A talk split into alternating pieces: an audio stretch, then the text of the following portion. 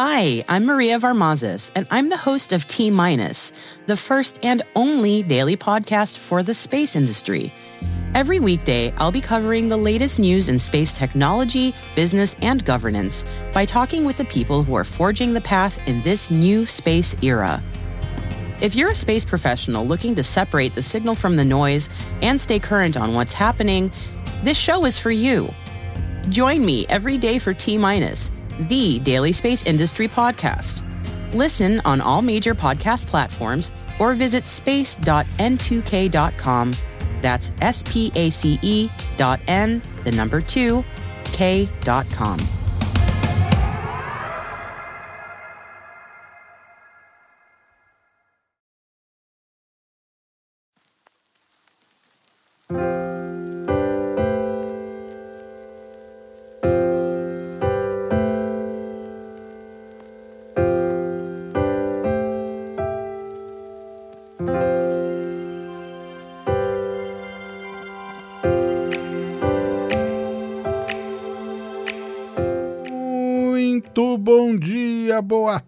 Tarde, boa noite, queridos ouvintes. Meu nome é Sérgio Sacani, sou editor do blog Space Today e do canal Space Today no YouTube, e você está ouvindo mais uma edição do podcast Horizonte de Eventos. No programa de hoje, vou fazer de novo aquele pequeno pupurri de notícias astronômicas que aconteceram na última semana aí que foram destaque no mundo da astronomia. Eu vou falar com vocês hoje como encontrar restos de planetas na atmosfera de estrelas. Vamos ver que um grupo de pesquisadores conseguiu mapear a presença de gelo de água na subsuperfície marciana, o que é muito bom, né, para exploração humana. E vamos terminar aí com duas notícias do que foi a chamada Festa dos Neutrinos, que aconteceu semana passada aí nos meios de notícia astronômica. Dois trabalhos muito interessantes sobre essa partícula muito intrigante. Então, apertem os cintos e vamos para mais uma viagem sem volta pelo mundo da astronomia.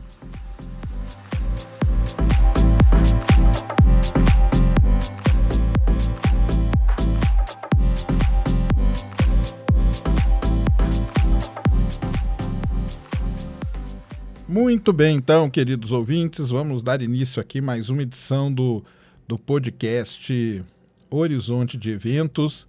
Vamos conversar aqui sobre algumas notícias aí que foram destaque, né, na semana passada sobre o tema astronômico. A primeira que eu quero falar para vocês é que os astrônomos conseguiram detectar sinais, olha que coisa interessante, da crosta vaporizada de planetas em um tipo de estrela específica, tá? Estrela que a gente chama de anãs brancas.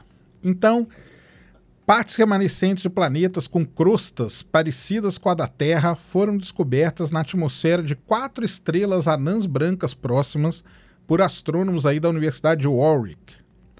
Essa descoberta pode dar para os astrônomos uma ideia dos planetas que um dia podem ter orbitado essas estrelas há bilhões de anos atrás. Essas crostas são das camadas externas de planetas rochosos parecidos com a Terra e Marte e podem dar aos astrônomos grandes insights aí sobre a constituição química dos planetas que essas estrelas moribundas, que a gente chama, né, estrelas que estão morrendo, um dia abrigaram. A descoberta foi publicada na edição de 11 de fevereiro de 2021 da revista Nature Astronomy e inclui um dos mais antigos sistemas planetários já observados pelos astrônomos até o momento. A equipe de astrônomos estava analisando os dados da missão Gaia da Agência Espacial Europeia, tentando investigar ali mais de mil estrelas do tipo anãs brancas próximas da Terra, quando eles detectaram um estranho sinal vindo de uma estrela em particular. Aí, os astrônomos usaram a técnica da espectroscopia para analisar a luz da estrela em diferentes comprimentos de onda, o que permitiu então que eles pudessem detectar quando os elementos na atmosfera da estrela estão absorvendo a luz em diferentes cores e assim descobrir quais os elementos estão ali presentes e qual a quantidade desses elementos, isso que é muito importante também.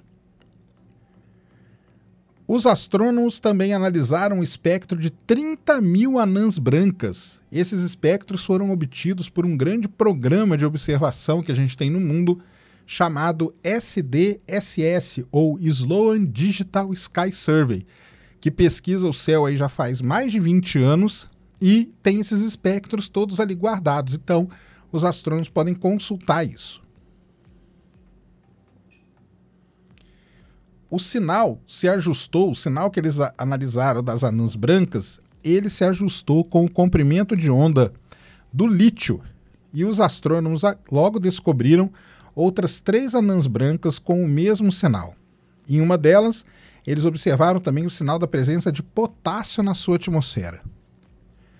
Comparando a quantidade de lítio e potássio com outros elementos que eles encontraram, como sódio e cálcio, eles descobriram que a razão desses elementos se ajustava com a composição química da crosta de planetas rochosos como a Terra e Marte, se essas crostas fossem vaporizadas e misturadas nas camadas gasosas da estrela por 2 milhões de anos. Ou seja, o planeta teria que ter sido destruído e essa crosta ficar ali misturado ali, os astrônomos iam conseguir detectar tudo isso.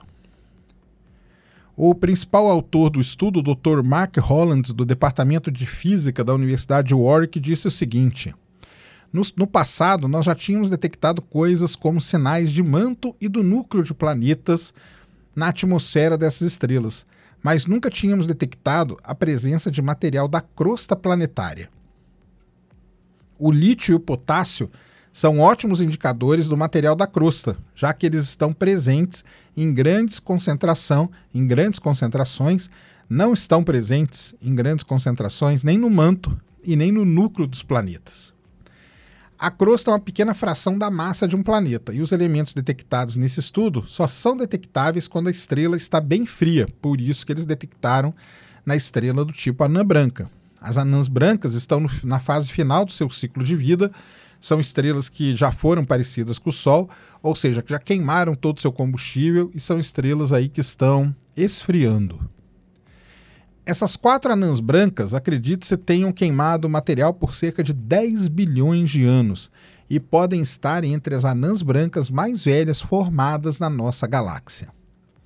O coautor do trabalho, o Dr. Pierre-Emmanuel Tremblay, também da Universidade de Warwick, disse o seguinte: em um dos casos, nós estamos falando de um planeta que se formou no halo galáctico entre 11 e 12,5 bilhões de anos atrás, o que o coloca como sendo o mais antigo sistema planetário conhecido até o momento. Outro sistema se formou ao redor de uma estrela com uma vida curta, que tinha inicialmente quatro vezes a massa do Sol, um registro importante para termos uma ideia de quanto tempo os planetas precisam para se formar ao redor dessas estrelas. Entre as anãs brancas mais velhas dessas analisadas, uma delas é 70% mais massiva do que a média, e essa grande massa normalmente levaria ao rápido desaparecimento do material na atmosfera. Isso fez com que os astrônomos concluíssem que, que um disco de detritos deve ter sido engolido pela estrela, e no caso aqui não foi um planeta, então ela engoliu um disco de detritos.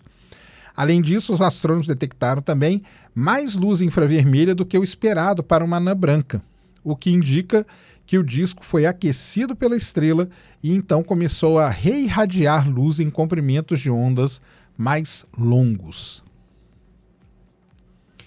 O Dr. Hollands ainda adicionou: como nós entendemos, a formação de planetas rochosos acontece de forma similar em diferentes sistemas planetários Inicialmente, eles são formados de material de composição química similar ao da estrela, mas com o passar do tempo, esse material se separam e você tem então composições químicas distintas em diferentes partes do planeta. Nós podemos ver que em algum ponto desses objetos ocorreu uma diferenciação, onde a composição é diferente da composição inicial da estrela que eles observaram. Agora podemos entender muito bem que a maior parte das estrelas parecidas com o Sol já abrigaram planetas. E nós temos agora a oportunidade de olhar através da frequência os diferentes tipos de material que formavam esses planetas. Um estudo muito interessante, imagina você estudar uma estrela, no caso, uma estrela do tipo anã branca, e nessa estrela você detectar restos de planetas rochosos. Isso aí indica, será que no passado a galáxia teve muito mais planeta rochoso do que ela tem hoje? Boa parte desses planetas aí acabaram sendo vaporizados. Isso aí abre aí grandes questões bem interessantes mesmo, não só sobre a evolução da estrela, mas principalmente sobre a evolução planetária, como disse aí o Dr. Holland. Então tá aí uma primeira notícia que chamou muito atenção por conta disso, né? Nem preciso falar, né? Você conseguiu detectar material de um planeta vaporizado e da crosta, o que é legal, como eles mesmos falaram, do manto e do núcleo a gente já tinha visto, agora da crosta ainda não. E eles conseguiram agora detectar esse material da crosta ali na atmosfera estelar. Muito legal mesmo esse grande trabalho aí dos astrônomos da Universidade de Warwick.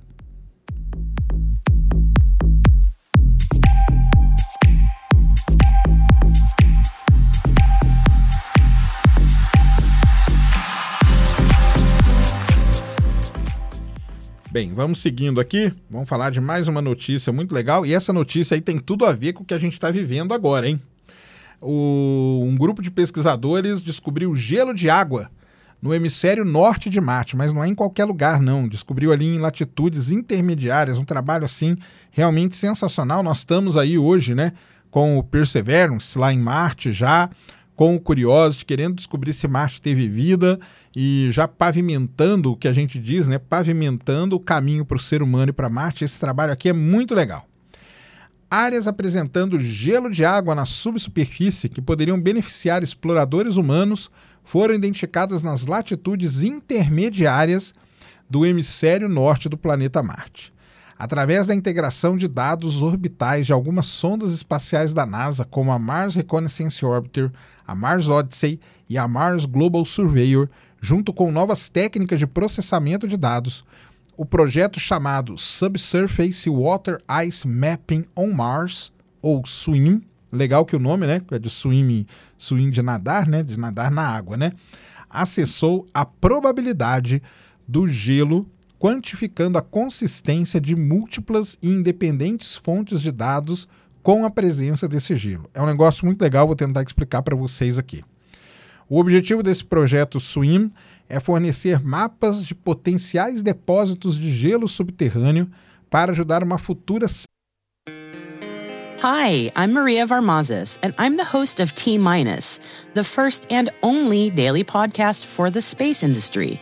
Every weekday, I'll be covering the latest news in space technology, business, and governance by talking with the people who are forging the path in this new space era.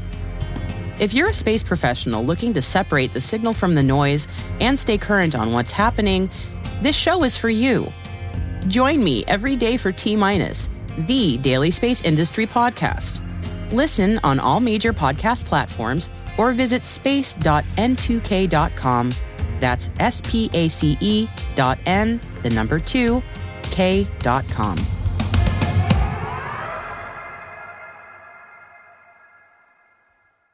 seleção de locais para o pouso do ser humano em Marte. O gelo é uma fonte crítica que pode ter muitas utilidades.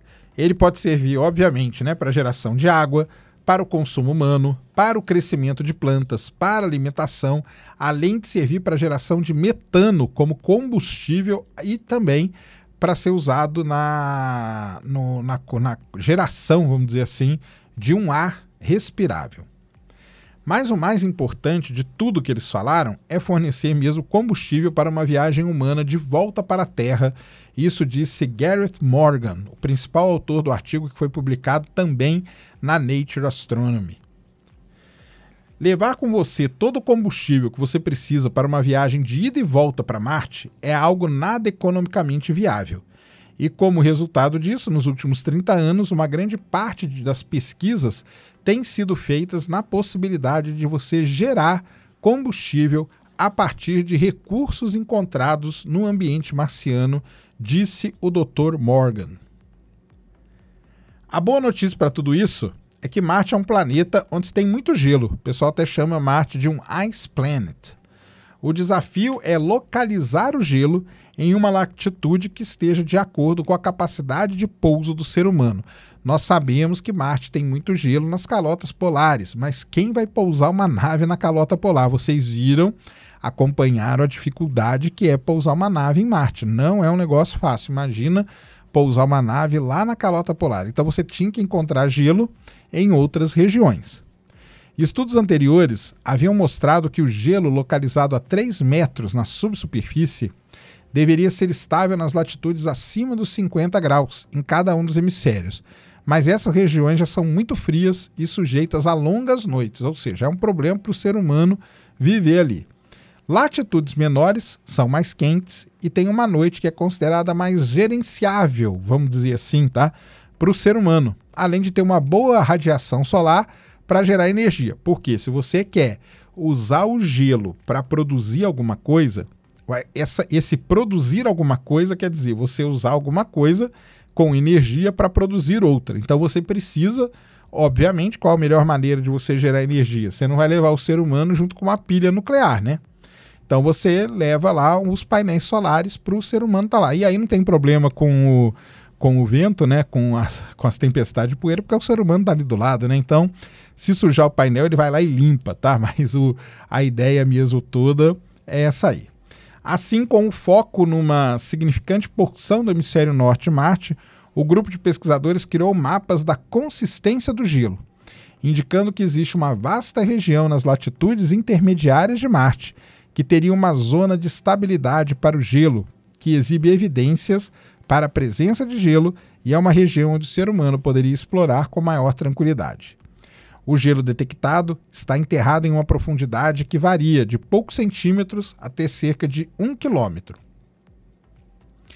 A variedade da metodologia para criar esses mapas de consistência de gelo da equipe é, e os mapas, né, o produto final que eles produziram, foram definidas quando os pesquisadores compararam seus resultados com a localização do gelo exposto por impactos recentes detectados pela sonda Mars Reconnaissance Orbiter. Então eles pegaram ali, geraram os mapinhas dele, pegaram os dados de impactos recentes que a MRO detectou e viram que batiam as coisas, ou seja, quer dizer que a metodologia que eles aplicaram ali para poder criar esses mapas era uma metodologia muito interessante. Tá? E à medida que novos impactos vão sendo observados, vão sendo detectados, eles continuam comparando com os mapas que eles têm. A metodologia desenvolvida aí pela equipe do Dr. Morgan usou de forma independente cinco técnicas de sensoriamento remoto: a espectroscopia de nêutrons, a análise térmica, a análise de radar de superfície, a análise de radar de subsuperfície e o mapeamento geomorfológico de feições periglaciais. Então eles não apostaram em uma só, eles resolveram usar cinco técnicas diferentes para assim poder ter um mapa no final que seria a intersecção disso. Essas análises multivariadas que a gente faz, que são muito interessantes e muito utilizadas dentro da geologia e principalmente dentro da geologia planetária. Cada um dos cinco conjuntos de dados tentou então isolar propriedades distintas da subsuperfície que fornecem índices para presença ou para ausência de gelo. Ou seja, rodaram aquilo ali, rodaram todas aquelas técnicas, com isso eles criaram uma classificação: tem gelo ou não tem gelo. Por exemplo, os dados térmicos foram usados para buscar regiões com uma alta inércia térmica em subsuperfície, consistente com gelo, enquanto que a análise de radar de superfície rastreou a evidência de materiais de baixa densidade parecidos com gelo. Cada técnica foi atrás de uma propriedade ali para poder chegar no tal do gelo. É isso que acontece. Os resultados, isso aqui é muito importante que, nós, que, eu, vou, que eu vou falar agora, hein? Os resultados, eles não apontam locais definitivos. Esses mapas aí, eles não podem ser usados de forma, de forma definitiva, tá? para a presença do gelo e onde o ser humano deve pousar em Marte, mas aponta áreas que, ser, que possam né, ser investigadas em maior detalhe, usando técnicas e dados de maior resolução. Então agora eles podem aprofundar nessas áreas aí. Se tiver gelo, vai ser nessas áreas que o gelo vai estar. Tá. Em qual vai estar tá e exatamente onde vai estar, tá, agora você precisa ir fazer uma análise mais aprofundada. Lógico que levar o ser humano para Marte necessita de muitos outros parâmetros, tá? Não é simplesmente, ah, tem gelo ali, vamos colocar o ser humano ali. Você precisa de muitas outras coisas, parâmetros, né? Que vão é, principalmente para o lado da engenharia, que é onde pousar o ser humano em Marte. Isso aí vai ser. Daqui a alguns anos, nós vamos começar essa grande discussão, tá? Prestem atenção nisso. Então você tem que ter todos esses parâmetros. Aí também não é só onde que a engenharia presta. Aí, às vezes a engenharia faz você pousar na calota polar. Na calota polar não vai servir. Então tem que ser levado muitos parâmetros, tá? Esses mapas aí eles podem ser usados como um dado inicial para então estudar outros fatores ligados, como por exemplo a engenharia. O interessante é ver que agora vamos, vamos ter, vamos começar a ter né, avanços concretos em estudos relacionados com o pouso do ser humano em Marte no futuro. Isso é muito legal. Quando, quando eles vão pousar um rover em Marte, por exemplo, eles pousaram o Perseverance agora. Eu mostrei em alguns vídeos aí o lance do Perseverance. Foram anos para eles decidirem qual seria o local de pouso, que aí decidiram na cratera Jezero e aparentemente foi uma belíssima de uma decisão. Mas você não é fácil você decidir isso. Isso que nós estamos pousando uma nave robô. Agora imagina você pousar o ser humano, que coisa mais complexa que vai ser. Não vai poder pousar em qualquer lugar, não vai poder pousar, vai ter que pousar perto de recursos, mas também você não pode exagerar muito na questão do, da engenharia, ou seja, e o legal de tudo isso, como Perseverance está lá, e um dos obje objetivos dele é pavimentar a ida do ser humano para Marte, muito, muito provavelmente nos próximos anos, aí, dois, três anos, nós vamos começar a ouvir esse papo todo. Onde pousar o ser humano em Marte. E aí vocês vão lembrar dessa edição aqui do Horizonte de Eventos.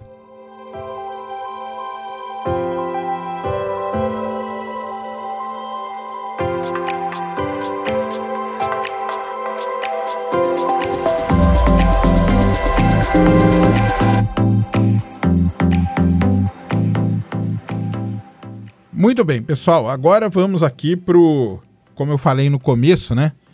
O que foi chamado de a festa dos neutrinos. Muitos jornais, muitos, muitas revistas especializadas da área de astronomia semana passada publicaram muitos trabalhos relacionados com os neutrinos, né? O que, que são os neutrinos? Neutrinos de alta energia que a gente procura, que são aí partículas, né? Que pode ter até mais do que os átomos, o pessoal até fala, né?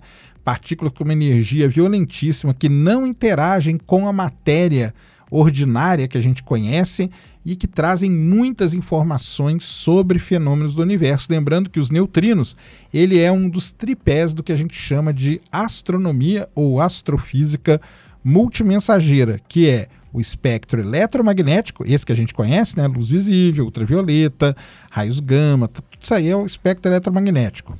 As ondas gravitacionais é um outro pedaço do, da astrofísica multimensageira e os neutrinos são o terceiro pé aí desse tripé da multimensageira.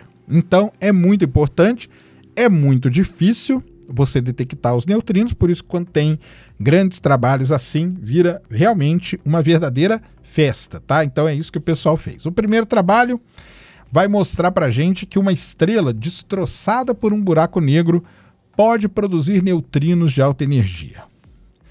Só foi agora pela segunda vez na história que os astrônomos conseguiram linkar a partícula conhecida como neutrino de alta energia com um objeto fora da nossa galáxia. Isso aqui já é um negócio sim surpreendente. Usando telescópios em terra e no espaço, incluindo o observatório Neil George Swift da NASA, os astrônomos conseguiram traçar o neutrino a uma estrela sendo destroçada por um buraco negro, sendo que esse destroçado tem um nome. É chamado de um evento de ruptura de maré, um evento cataclísmico, quando uma estrela, né, passa muito perto de um buraco negro. Por muito tempo, os astrônomos teori teorizavam sobre isso, né, que os eventos de ruptura de maré poderiam produzir neutrinos de alta energia. Mas essa é a primeira vez que eles conseguem de fato conectar essas duas evidências observacionais. Mas o que, o que parece é que esse evento particular, chamado de AT 2019 DSG, não se apeguem ao nome, tá pessoal? Esses nomes em astronomia Normalmente são nomes aí de catálogos, AT, o 2019 é o ano que ele foi descoberto e o DSG quer dizer aí a data mais ou menos, tá? É que esse evento aí, ele não gerou neutrino quando e nem como os astrônomos esperavam, e isso tem ajudado a entender melhor ainda o como o fenômeno funciona. A descoberta, liderada por Robert Stein, foi publicada na edição de 22 de fevereiro de 2021 da revista Nature Astronomy. Os neutrinos são partículas fundamentais que superam em muito todos os átomos do universo, mas raramente interagem com. Hi, I'm Maria Varmazes, and I'm the host of T Minus, the first and only daily podcast for the space industry. Every weekday, I'll be covering the latest news in space technology, business, and governance by talking with the people who are forging the path in this new space era. If you're a space professional looking to separate the signal from the noise and stay current on what's happening, this show is for you. Join me every day for T Minus, the daily space industry podcast. Listen on all major podcast platforms or visit space.n2k.com. That's S P A C E dot N, the number two, K.com.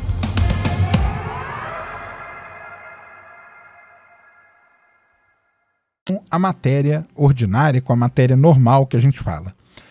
Os astrofísicos estão particularmente interessados em neutrinos de alta energia, que têm energias até mil vezes maiores do que aqueles produzidos por poderosos aceleradores de partículas na Terra. Lembrando que nós somos bombardeados o dia inteiro por neutrinos de baixa energia, pode ter de alta também, isso que a gente não sabe, que são aí raios cósmicos que entram pela atmosfera e tudo mais, tá?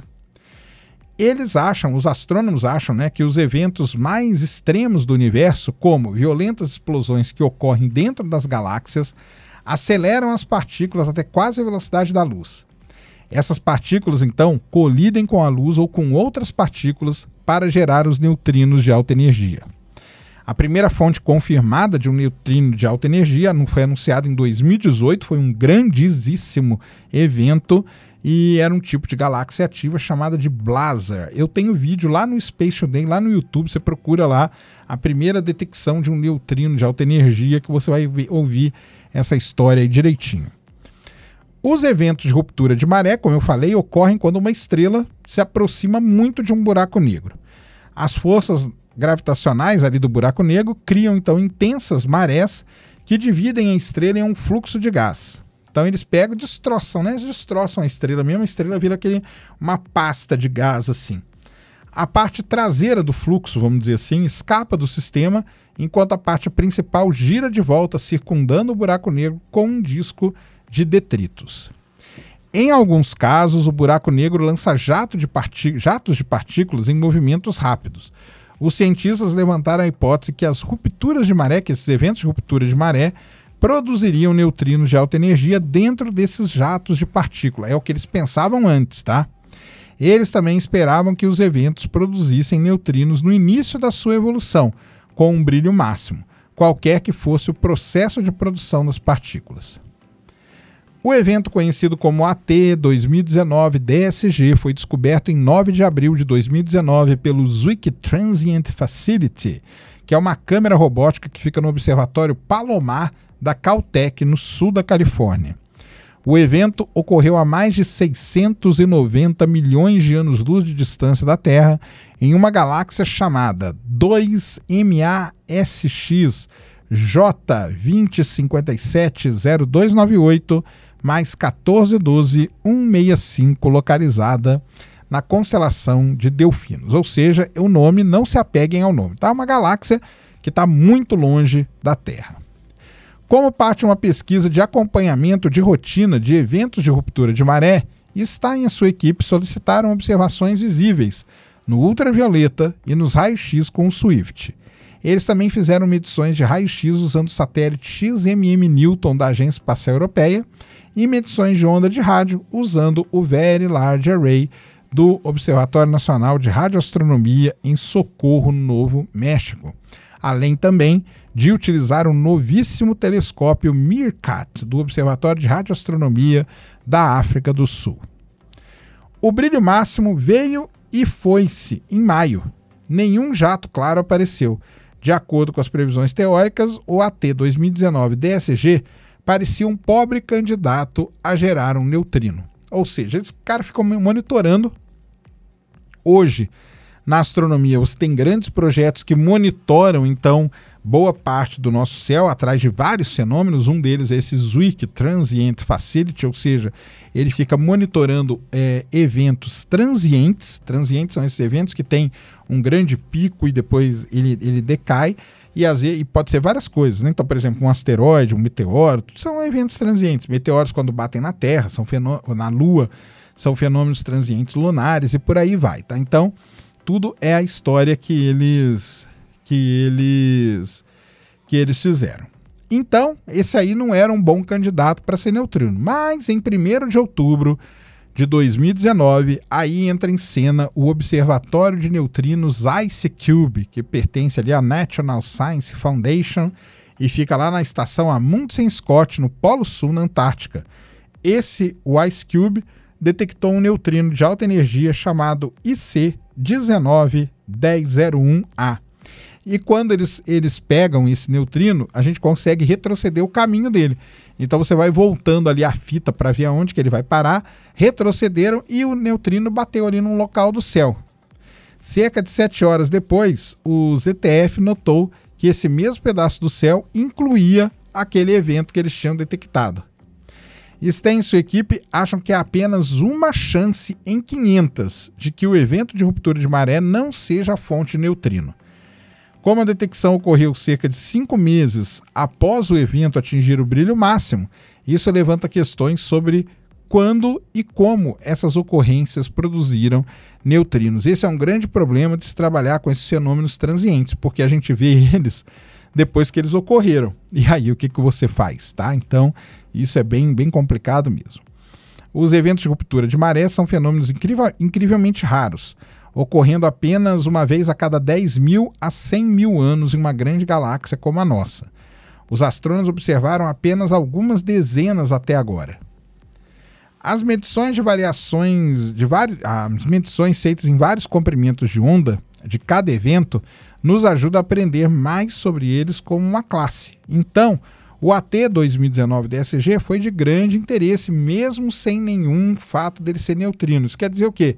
Cara, registra todos os fenômenos transientes. Alguns deles vão ser eventos de ruptura de maré. Tá excelente, a gente tem pouco observado. Então guarda aquele dado ali bonitinho. Quando eles voltaram para ver, eles viram que aquele dado ali poderia ter tá ligado com neutrinos, tá?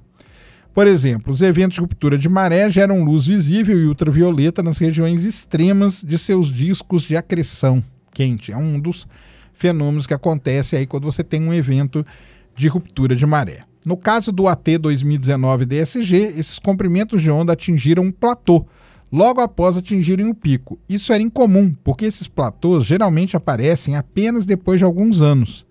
Os pesquisadores suspeitam que o buraco negro monstruoso da galáxia, com uma massa estimada em 30 milhões de vezes a massa do Sol, poderia ter forçado os detritos estelares e se, a se estabelecerem ali em um disco mais rapidamente do que em buracos negros com massas menores. Por isso que atingiu esse tal de platô aí no, no gráfico que eles fizeram.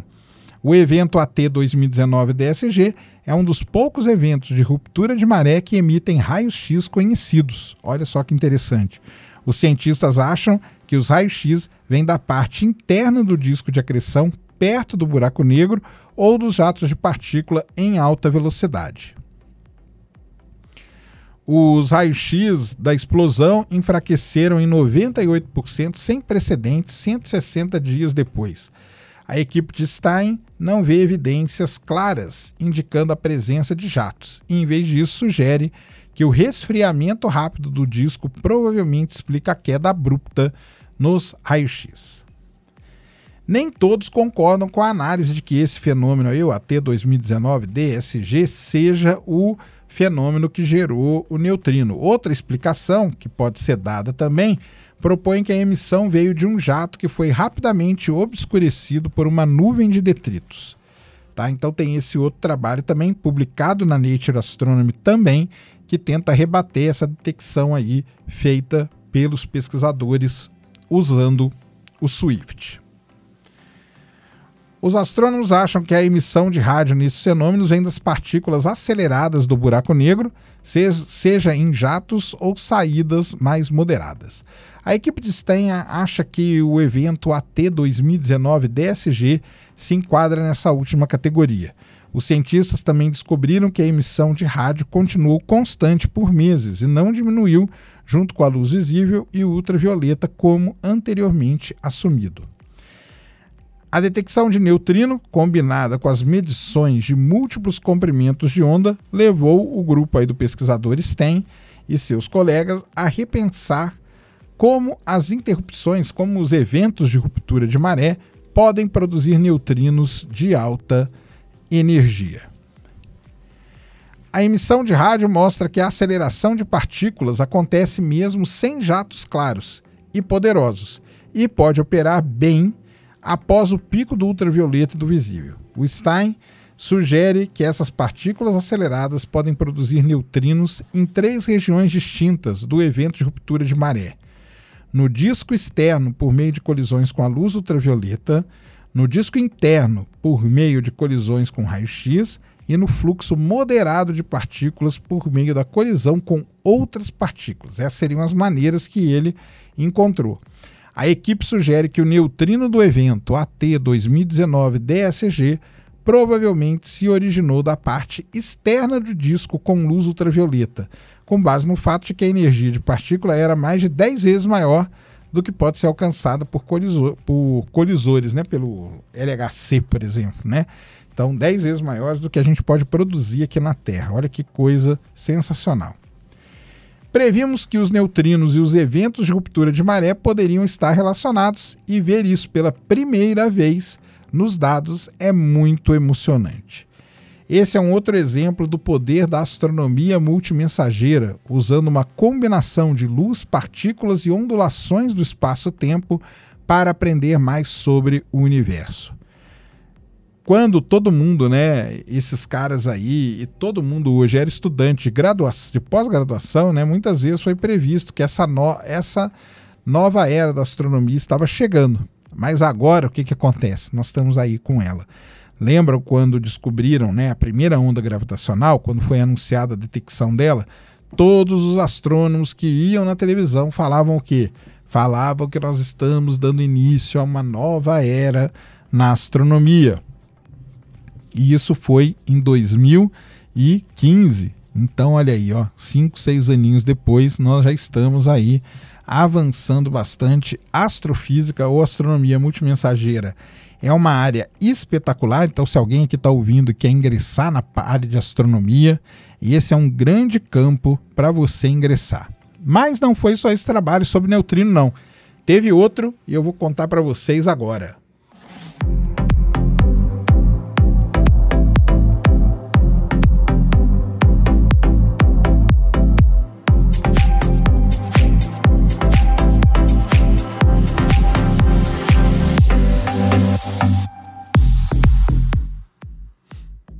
Muito bem, então vamos continuar aqui com a festa, a festa dos neutrinos, como foi chamado aí semana passada. Agora eu vou falar para vocês sobre um trabalho aqui onde os pesquisadores chegaram à conclusão de que todos os neutrinos de alta energia têm origem num tipo de objeto específico chamado quasars. Então vamos lá. Os cientistas do Instituto de Física PN Lebedev, da Academia Russa de Ciências, a LPI-RAS, do Instituto de Física e Tecnologia de Moscou, MIPT, e do Instituto de Pesquisa Nuclear de RAS, INR-RAS, estudaram a direção da chegada de neutrinos astrofísicos com energias maiores que um trilhão de electrovolts e chegaram à conclusão inesperada. Todos eles nascem perto de buracos negros no centro de galáxias ativas distantes que tem fontes de rádio poderosas, que são o que a gente chama de, de quasars.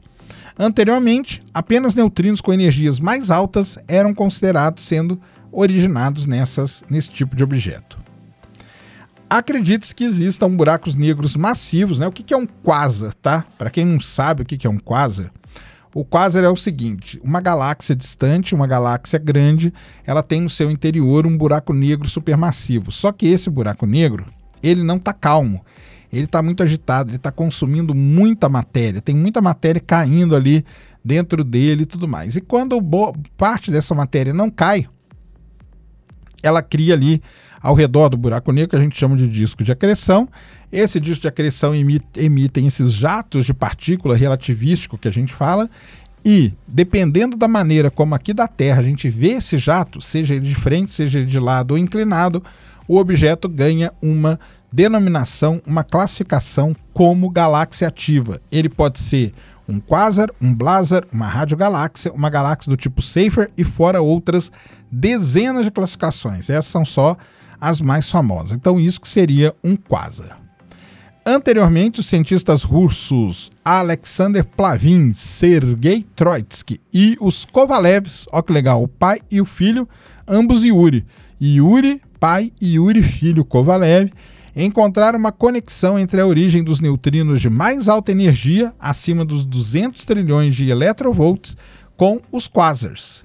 Isso foi bastante Surpreendente porque artigos teóricos da década de 1990 indicavam que os neutrinos astrofísicos só nasceriam no, nos quasars, né? E os neutrinos com energia acima dos mil electronvolts, né? Teraelectrovolts no caso, tá? Então é isso que é a, que é a, a ideia, a ideia deles.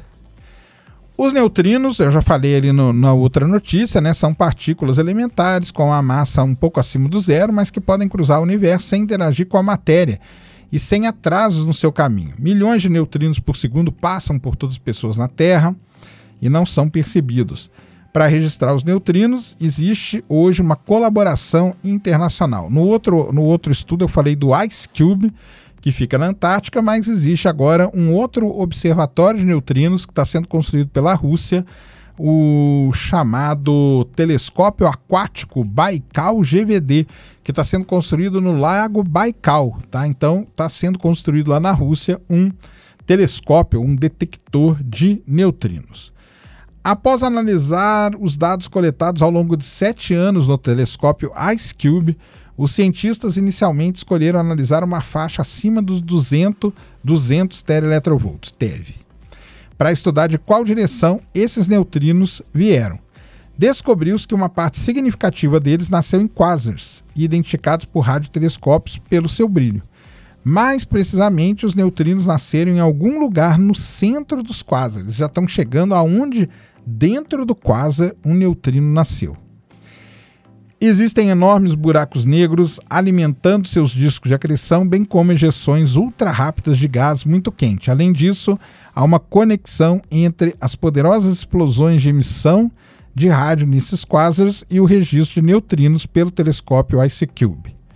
Como os neutrinos viajam pelo universo à velocidade da luz, as explosões chegam até nós ao mesmo tempo que eles. Então, isso aí é uma coisa que eu também já tinha falado ali na outra matéria o pessoal, quando vai explicar neutrinos, né, eles têm todo esse cuidado de explicar todos os pormenores. Agora, em um novo artigo publicado, dessa vez não foi na Nature Astronomy, mas foi no The Astrophysical Journal, os cientistas russos argumentam que os neutrinos de energia na ordem das dezenas de TeV, teraelectrovolts, também são emitidos por quasars. Como resultado, descobriu-se que todos, bem, quase todos, né, os neutrinos astrofísicos de alta energia nascem em quasars. Além deles, né, além dos neutrinos de alta energia, que eu já falei isso para vocês também, existem os neutrinos da atmosfera terrestre, tá? E até mesmo o próprio detector IceCube, durante a interação com os raios cósmicos, ele gera ali alguns neutrinos. Então, tem neutrinos de vários níveis de energia. Nós, nós não, né? Os astrônomos estão aí preocupados, que interessados nesses neutrinos de altíssima energia. É incrível, pois para a produção de neutrinos com energias que diferem por um fator de 100 a 1000, são necessárias diferentes condições físicas. Os mecanismos de produção de neutrinos em núcleos galácticos ativos, que são esses quasars, né, ou blazars, ou radiogaláxias e tudo mais, é, discutidos anteriormente, funcionaram apenas em altas energias. O que esses russos aí propuseram foi um novo mecanismo para a produção de neutrinos em quasars, o que explica o resultado obtido. Embora esse seja um modelo aproximado, é necessário trabalhar nele para realizar simulações computacionais. Em setembro de 2020, um consórcio liderado pelo Instituto de Pesquisa Nuclear da Academia Russa de Ciências ganhou uma bolsa de três anos do Ministério da Educação e Ciência com financiamento de 100 milhões de rublos por ano com o tópico Neutrino e Astrofísica de Partículas. Sete organizações foram, foram integradas nisso tudo. Mais de 100 cientistas trabalharam para resolver o problema da origem dos neutrinos, além de estudar as suas propriedades. O projeto também inclui outros estudos voltados para a compreensão da natureza dos neutrinos astrofísicos de alta energia, incluindo a busca de fótons da mesma faixa de energia na instalação num observatório que existe aí de neutrinos no, mar, no norte do Cáucaso. A conexão aí entre os neutrinos e os quasars tem despertado grande interesse no mundo. Começa agora um conjunto de cientistas russos, né? Existem vários experimentos. Um deles é o Antares, tá? Com o neutrino que detecta neutrinos ali no mar Mediterrâneo. Um artigo recente dos cientistas europeus e americanos confirmou de forma independente a descoberta da equipe russa usando dados de radiotelescópio nos Estados Unidos e na Finlândia. Isso aí é legal, porque ali eles só tinham informação de neutrinos, foram atrás das informações de luz visível ou, de, ou do espectro eletromagnético e conseguiram, tá? Em 2021, cientistas russos coletarão os primeiros dados do telescópio Baikal e os analisarão junto com os dados do Ratan 600 das redes mundiais de radiotelescópio o que vai permitir examinar mais detalhadamente o centro dos quasars. Muitas coisas interessantes acontecem ali e nos aguardam aí para serem descobertas.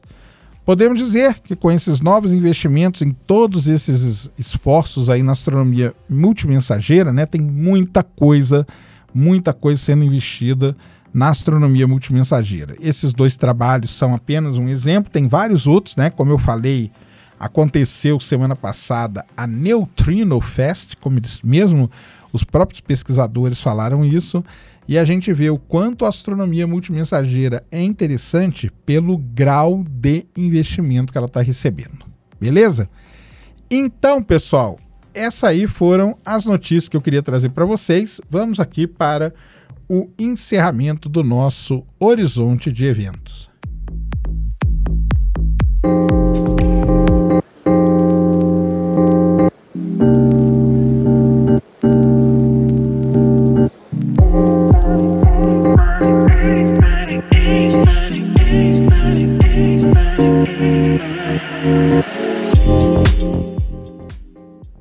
Muito bem, queridos ouvintes, é, chegando ao fim aqui mais uma edição do Horizonte de Eventos, mais uma edição aí focada em notícias, notícias bem interessantes, né?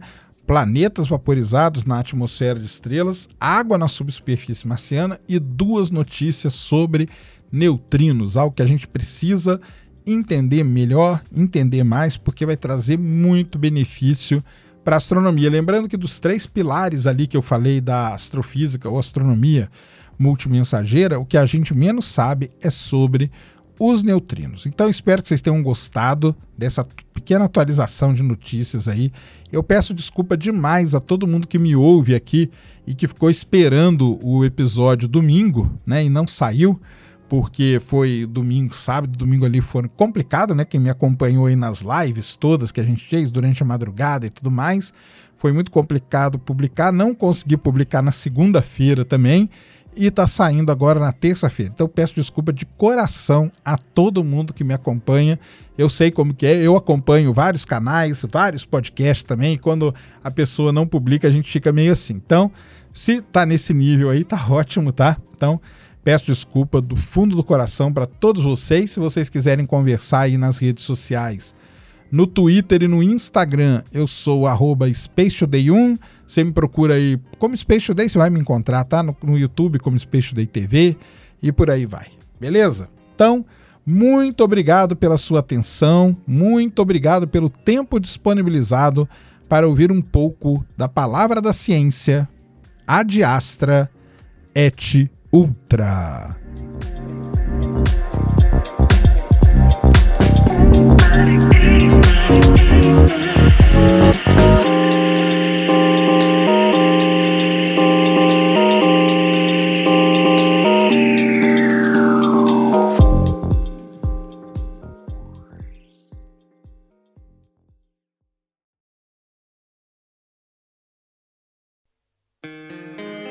Hi, I'm Maria Varmazes, and I'm the host of T Minus, the first and only daily podcast for the space industry. Every weekday, I'll be covering the latest news in space technology, business, and governance by talking with the people who are forging the path in this new space era. If you're a space professional looking to separate the signal from the noise and stay current on what's happening, this show is for you. Join me every day for T Minus the Daily Space Industry Podcast. Listen on all major podcast platforms or visit space.n2k.com. That's S P A C E dot N, the number two, K.com.